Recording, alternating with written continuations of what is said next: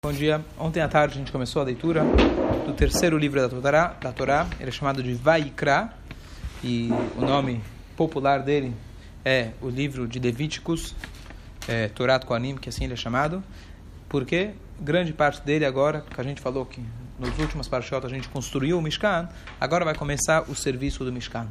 E a gente vai entrar agora em detalhes que quando a gente faz essa leitura hoje em dia dos detalhes de como eram feitos os sacrifícios, às vezes fica um pouco é, aparentemente sem muito sentido para nós hoje em dia. Então, número um, Mashiach vai chegar em breve. Eu sou Cohen, tem mais Kohanim aqui. A gente precisa se preparar para quando Mashiach chegar. E além disso, a gente entende que a gente, nós falamos no Pirkei Avot, que al Shtoshá, Dvarim, Olam na verdade, o mundo ele tem três pilares: Torá, Avodá e Gmedut Hassadim. Torá, estuda Torá. Avodá, o que, que é Avodá? Trabalho. Trabalho. O que, que é trabalho? Trabalho divino, serviço divino. E ele, na verdade, serviço divino, qual que é o serviço divino quando você fala? É Korbanot. Quando você procura qual que é o serviço divino, sem especificar, é Korbanot. Hoje em dia, se tornou a tefilá, a reza. Mas de qualquer jeito, se a gente for é, pegar originalmente qual que é o serviço divino, era os korbanot. Não é à toa. A Torá dá para gente, é, é, dá muito ênfase a essa questão dos korbanot. E talvez para nós é um pouco distante, um pouco fora da nossa realidade, entender como que era abatido o korban, onde ele era abatido, de que forma, etc. Mas é importante, número a gente entender, porque é Torá. E número dois, cada um desses detalhes tem uma relevância prática ainda para o nosso, nosso pro, ainda para nosso dia a dia, que é, na verdade, representado pela nossa tefilá hoje em dia, até que Mashiach chegue, que seja em breve. Tá? Esse é o Vaikra. Então vamos lá, Vaikra, Moshe, página 6. Começamos agora o terceiro livro da Torá. Se quiser acompanhar comigo, dá isso para ele. E chamou Moshe, e Deus falou a ele da tenda da reunião, dizendo. Então, aqui logo Vaikra, que significa e chamou, tem uma letra pequena, o Aleph é bem pequeno, simbolizando uma das. Tem várias explicações, mas uma delas é que simbolizava aqui a. É, quando Deus, ele, na verdade, pediu para Moshe Rabbeinu escrever a Torá. Moshe Rabbeinu foi transcrevendo por pura profecia de Deus, e ele foi escrevendo. Então, vai e chamou. O Moshe Rabbeinu não queria assim uma, um chamado tão especial por ele, então ele colocou um Aleph-zinho pequeno. Um Aleph pequeno, simbolizando, mostrando a sua humildade. Não que ele quis mostrar a humildade, mas pelo contrário, ele, por sua humildade, ele colocou esse Aleph pequeno. Então Deus invoca, chama Moshe de, do Moed, dizendo, e como Rashi explica para a gente o que, que significa do Ohel Moed, então a gente sabe que o Kodesh HaKodashim, que era o lugar mais sagrado, aquela sala mais interior, onde se tinha as a, a arca sagrada, a voz de Hashem, de Hashem saía de dentro, de, em, dentre os dois anjinhos que estavam lá. E essa voz era a mesma voz que se ouviu no Monte Sinai, que o mundo inteiro se calou, que era uma voz estrondosa. Isso é o que Moshe Rabbeinu ouvia. Só que tinha uma uma proteção acústica muito boa lá no Mishkan espiritual, que protegia que essa que ela impedia que essa voz saísse para fora. Mas quando Moshe Rabbeinu escutava, ele escutava a mesma voz que falou no, no Monte Sinai com todo aquele poder, com toda aquela com aquele volume.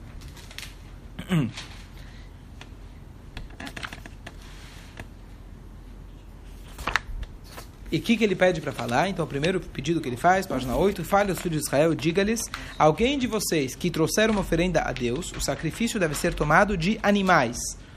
Do gado ou do rebanho trarão o seu sacrifício. O sacrifício é uma oferenda queimada de gado.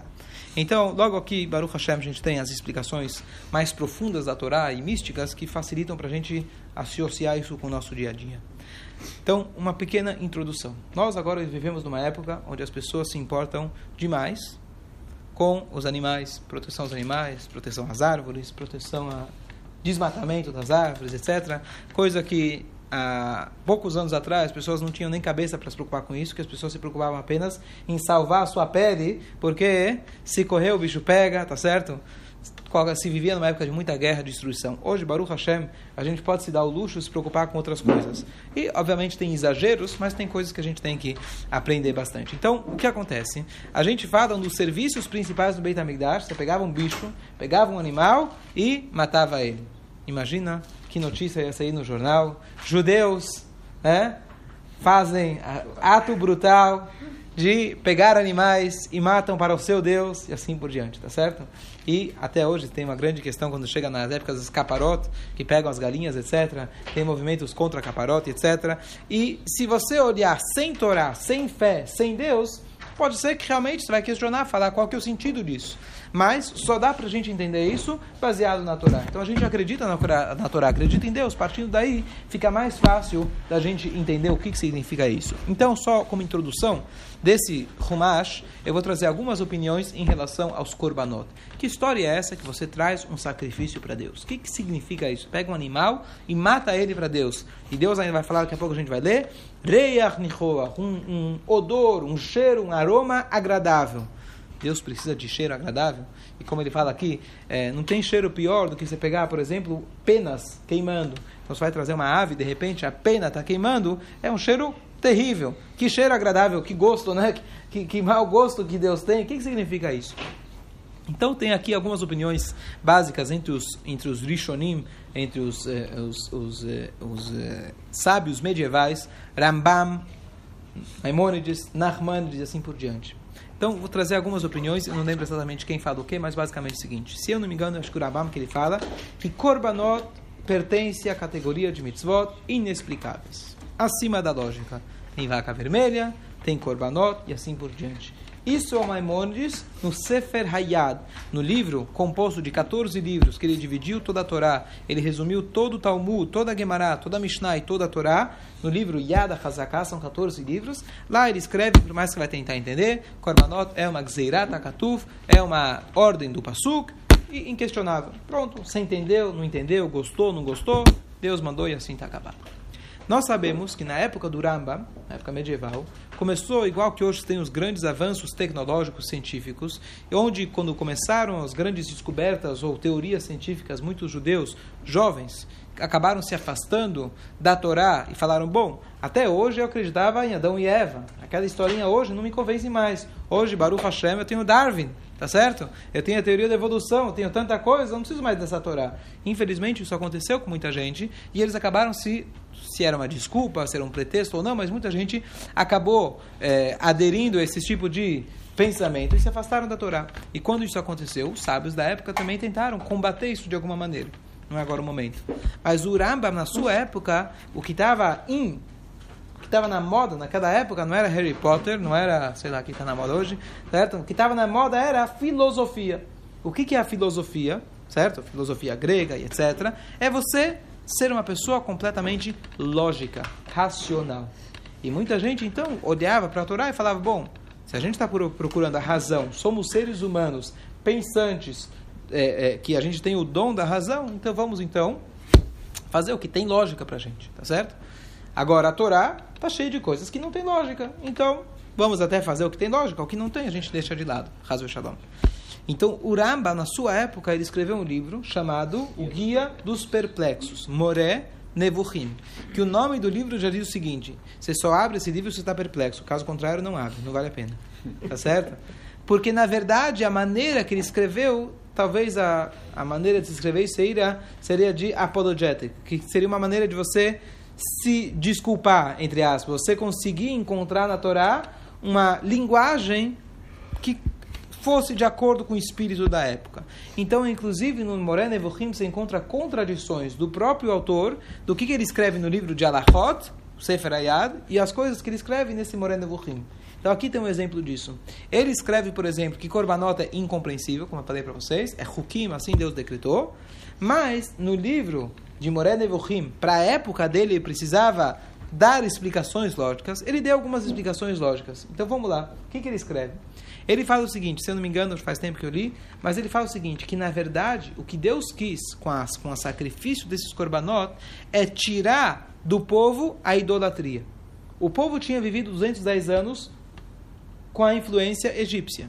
Nós sabemos que eles tiveram alguns poucos méritos que garantiu que eles pudessem sair do Egito. Mantiveram os nomes, a língua, a roupa, mas fora isso, eles estavam assimilados eles assimilaram os costumes e as ideologias e idolatrias egípcias. Então eles faziam faziam idolatria. Quem lembra qual, qual era a idolatria mais famosa, mais conhecida no Egito? O que, que eles idolatravam? Vários deuses. Vários deuses. Qual? Mas qual? Qual figura? Vaca, não sei. Vaca? Quem que está lá? Alguém falou lá atrás? Quem estava lá? Eu não ouvi. Nilo? Nilo, Nilo. Boa. Nilo. Nilo. Quem mais? O que mais? Boa, o Nilo. Cordeiro. O cordeiro. Tanto é que toda a mitzvah de pegar no décimo dia do mês de Nissan no cordeiro, prender na cama, era para mostrar a coragem deles. E se a gente for observar na Torá, você falou da vaca, até hoje na, va né, na Índia, a vaca é sagrada. Se a vaca está atravessando a rua, Haza Shalom você buzinar, tem que esperar a vaca. É assim. Eu já passei por O isso. shliach que está lá não pode comer, não pode comer carne. Ele não pode comer carne. Fora que mal tem kasher lá, ainda uma carne, que se ele importar, ele não vai, é loucura. Bom, Então, o que acontece? O que O acontece? também era idolatrado. Sim, sim, sim. Ah, ou parou. O Sim, tudo bem, mas vamos pegar de animais. Agora a gente tá falando de Corbanot. Ele falou do Nilo, não sei quem falou, mas tudo bem. Tá lá. Aves também. Ah, O que acontece? Então, o que acontece? Se a gente for observar e estudar a história egípcia, os animais que a Torá especifica para você e diz, faça sacrifício deles, tudo certo? eram justamente os deuses egípcios. Tá certo? Então Deus, entre aspas, conforme essa explicação, de novo, meio ah, apologetic, apolo- apolo- apologia não é o que se fala em português, é apologetic, né, de você se desculpar, tentando letaretes, tentando eh, raciona- ra- raci- racionalizar, etc. Ele diz que justamente essas eram, eram as idolatrias. E ainda, e ainda ele fala, só um minuto. Ah, então Deus ele falou o seguinte: sabe quando você está, já dei esse exemplo uma vez, não sei se é o melhor exemplo, mas chega um pai e fala para o filho: olha, você vai beber no bar? Faz o seguinte: quer beber? Tudo bem, mas bebe aqui em casa. Eu quero estar de olho em você. Eu deixo você beber, não tem problema, mas faz aqui em casa. Eu não quero que você vá no bar, não quero perder o controle. Então, o que, que Hashem fala? Você quer? Você está com esse espírito idólatra? Então eu vou te achar, eu vou criar para você, entre aspas, uma mitzvah de você fazer isso e servir a Deus. Você quer servir o carneiro? Tudo bem, pega o carneiro, serve ele para Deus. Essa é a explicação do Maimonides. Qual que é o problema com essa explicação? Qual que é a dificuldade com essa explicação? Porque a Torá, na verdade, ela antecede o mundo. A Torá não vem aqui para, ah, já que você tem um problema, eu preciso te achar uma solução judaica para isso. Tá certo? Mas, de novo, como eu expliquei, é o guia dos perplexos, onde o Rambam ele tenta racionalizar aquilo que está acima da compreensão. Essa é a explicação que ele dá. Tudo bem, só queria como curiosidade para a gente é, conhecer esse Nachmanides. Não é a explicação que ele mesmo tem, certo? Mas ele escreveu esse livro com um propósito específico. Tanto é que ele mesmo escreve que é acima da lógica. Depois nós temos o Nachmanides, o Ramban. O Ramban traz uma explicação já? Vai descer? Nachmanides traz uma explicação e ele fala o seguinte: é muito parecido com aquilo que a gente conhece dos peixes, da galinha, do Rosh Hashanah e do Yom Kippur. Vou lá jogar meus pecados para a galinha. Você sabe o que, que a galinha tem culpa? Você pecou e a galinha vai morrer por isso? Mas diz o Nachmanides para a gente que quando alguém fazia o korban, durante o procedimento do korban, aquele que estava trazendo aquele sacrifício, ele tinha que observar tudo que dava para ele observar, dependendo de onde que era feito, corban, etc. E imaginar que tudo que estava sendo feito com o animal deveria estar sendo feito com ele. Tá certo? Então o animal, na verdade, está sendo sacrificado. Quem deveria ser sacrificado sou eu. Então Hashem, com sua bondade, ele foi lá e transferiu isso para o animal. Então, primeira explicação, Rambam, acima da lógica. Moran Evohim, aquela questão de sair da idolatria. Terceira, você usar isso como um espelho para você mesmo. Mais um ponto importante, agora entrando na Hassidut e ficar muito mais é, profundo toda essa ideia e atual, ele fala o seguinte, que todo o conceito de Korban, o que, que é Korban? Karov, proximidade, se aproximar de Deus. Então, o animal, o procedimento do animal é a maneira da gente se aproximar de Deus, que justamente essa ideia da Tfilah. E o que, que se fazia no animal? Você fazia a shritá, abatia ele, e o sangue, na verdade, jorrava. E a parte mais importante do sacrifício era o seguinte: não era é a aspersão. Pegar aquele sangue que saiu na hora que ele abateu e ser jorrado cada um no seu lugar específico, mas geralmente no altar. Pegava esse sangue e o Cohen ele jogava ele no altar. Essa era a parte mais importante. Comer o resto do churrasco não era tão importante. Queimou a parte para Deus não era tão importante. O mais importante e essencial era pegar o sangue e jogar ele no altar. Então diz pra gente Hassidut, logo aqui tem a passagem do Alter que foi ele que trouxe isso pra gente. Adam ki akriv mikem. Olha o versículo 2. Fala aos filhos de Israel e diga-lhes: Alguém de vocês que trouxeram uma oferenda a Deus. Na verdade, na tradução, na, na original seria Adam, uma pessoa que ofertou de vocês. Deveria se falar um de vocês que quer ofertar. Diz pra gente o Alter Rebbe, não. Uma pessoa que ofertou, do que, que tem que ser feito o Corban? de você mesmo. Você mesmo tem que se ofertar para Deus. Qual que era o procedimento? O procedimento é pegar o sangue. O que é sangue? Vida. Vida. Calor. Então, muitas vezes, nosso sangue está como se fosse um sangue animal. Está um sangue animal, sabe? Pode ser um carneiro. É uma pessoa que... O carneiro é egoísta. Ele é mansinho, mas ele é egoísta. O dia inteiro está comendo. Certo? Só pensa em si. Então, tem gente que é pãozinho, tarará, um carneirinho. Mas ele não deixa de ser um animal. Tem gente que é mais um chor. Tem gente que é um boi. Tá certo? Aquele boi chifrador. E tudo isso, o que, que fala para a gente a Torá? Você tem que extrair o sangue disso e transformar esse sangue em Kedushá. Você pega esse sangue, essa vida, você joga ele em cima do altar. E o altar queimava isso, trazia isso para Deus. Então tem que ter vida, tem que ter sangue. E aquele carneirinho egoísta, você transforma isso num ego saudável. Você transforma isso num ego verdadeiramente, autenticamente espiritual. Você pega aquela vontade do boi de chifrar e você transforma na vontade é, é, igual que nós temos, na verdade, do leão que a gente tem em cima da Torá, por exemplo. É um leão que acorda de manhã para servir a Deus. Então, essa é a ideia do Corban. Ele simbolizava, na prática, de você pegar na prática um animal e fazer isso, mas a essência do Corban é essa transformação.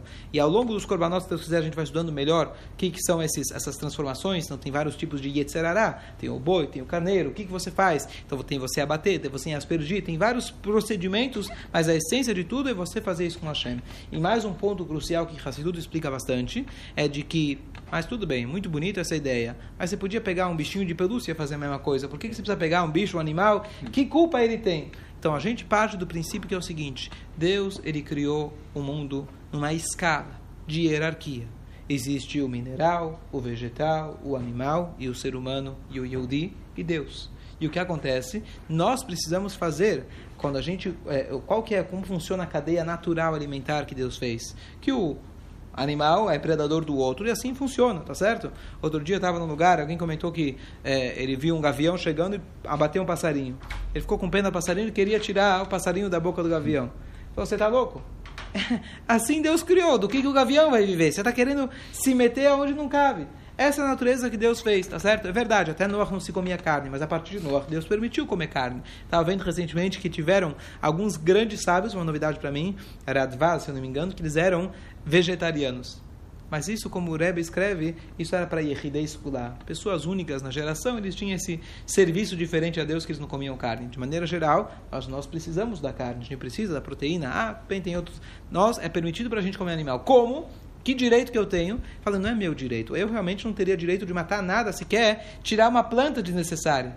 Mas Deus deu para a gente. A gente acredita, a gente parte do princípio de que Deus criou o mundo. E Ele criou essa hierarquia, e Ele deu a permissão para a gente, inclusive até mitzvot, ligadas com animais. E os animais só completam a sua missão aqui na Terra quando eles elevam de hierarquia. Então o mineral ele serve para o vegetal, o vegetal serve para o animal, o animal serve para o ser humano. Se o ser humano se comporta como animal, então você não melhorou a hierarquia, você desceu. Você pegou o animal e você é animal, você não tem direito nenhum. Agora, de, de consumir ele. Mas se você se comporta como um ser humano, deve se comportar. Então você pegou a energia animal e transformou ela numa, numa energia humana. Qual que é a função do Yehudi? Pegar isso e agora elevar para Deus. Se você pega a carne e faz com que a carne faz com que você se torne um animal, você come aquele churrasco com todo o prazer, igual o animal come o capinho o dia inteiro, então você não fez o teu, você não fez a tua missão. Então você não tem direito de matar o animal para isso. Agora, se você faz a tua missão aqui na terra, você eleva isso para Deus, você fez a tua missão. Então, no fundo, no fundo, o animal, a, a, o vegetal e etc., só completam a missão. Eles estão contentes, estão felizes, eles estão completando a sua missão na hora que eles se englobam no no, é, no, no reino que está acima deles. Então, essa é a nossa missão. Então, usar os animais pode parecer, sim, quem vai ver e etc., porque é mais sensível, realmente é uma, quem é sensível não vai assistir a não precisa, não tem mitzvah de você assistir, tá? Não quiser, não precisa assistir, faz com a galinha ou faz com dinheiro, no último caso, não tem problema, mas a ideia é de que pode parecer cruel, mas na verdade nós estamos fazendo um bem muito grande para aquele animal e assim por diante. O animal foi criado, foi Deus quem criou o animal. Eu não poderia chegar e falar, eu vou matar o animal, de forma nenhuma. Tem uma história do Rebbe Rashab, eh, ele era pequeno, acho que ele com o pai dele, ou ele com o filho dele, e um deles foi lá, era criança, foi lá e arrancou uma graminha do chão, brincando. O pai foi lá e brigou com ele. Falou, que direito você tem de arrancar essa grama? Uma grama.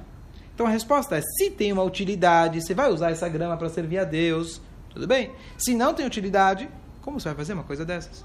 Então aqui está o equilíbrio, uma coisa que hoje as pessoas né, protegem tantos animais. Outra vez eu contava no Rio de Janeiro quis comprar água de coco. Não tinha canudo. Por que, que não tinha canudo de plástico? Não. Não. Porque teve uma tartaruga que engoliu um, que engoliu um canudo. Teve uma tartaruga que engoliu o canudo e ela morreu por causa disso. Alguém foi lá e fez toda uma campanha em cima da coitada da tartaruga. Enquanto isso, eles te dão um canudo que começaram a fazer de papel, que não é higiênico, né, reciclado. então, então deixa a gente morrer, que há uma tartaruga em toda a história morreu. Sinto muito pela tartaruga, mas não é assim. A gente tem que saber colocar as coisas no, seu devido. Eu estou falando aqui, a gente tem um exemplo de um extremo. Ou quando fizeram toda uma campanha contra matar os ratos né, fazer experiências científicas. Eu vou matar o rato, mas através disso eu vou salvar milhares e milhares de pessoas com esse experimento. Que culpa o rato tem? Não é culpa. Deus colocou, desde que eu faça isso respeitando, não exagerando, sequer tirando uma grama desnecessário, mas tudo que for necessário para a gente poder evoluir, para a gente, nós, seres humanos, estamos acima dos animais. Você não pode colocar eles na mesma hierarquia. Ah, você não pode maltratar um animal, pelo contrário, a Torá proíbe a gente maltratar os animais. A Torá, inclusive, abre mão, entre aspas, do Shabat. Chega no Shabat, véspera do Shabat, e tem um burro que está carregado de peso, apesar que você não poderia descarregar um animal no Shabat, você descarrega ele. Por quê? Para ele não sofrer. Você não pode tirar leite da vaca no Shabat. Por quê?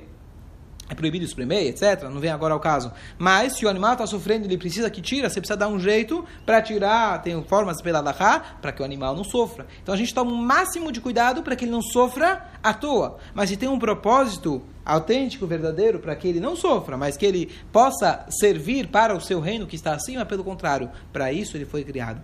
Na lógica você pode argumentar, mas se a gente parte do princípio que Hashem criou o mundo e ele criou Adam Arishon por último, para que ele possa encontrar aqui a mesa posta para ele, o mundo pronto, ele veio por último, para que ele possa elevar tudo que está por último, por tudo que foi criado para ele, então realmente a gente tem esse direito e tem esse dever. Agora, o homem também foi criado por último, porque caso ele não faça o seu dever, Deus vira e fala para ele: saiba que o bichinho foi criado antes de você. Ele é superior a você. Se você fizer a sua missão, tudo foi criado para você. Se você não fizer, você retroativamente estragou tudo e está pior de todos. Bom dia para todos. Tchau. Bom dia.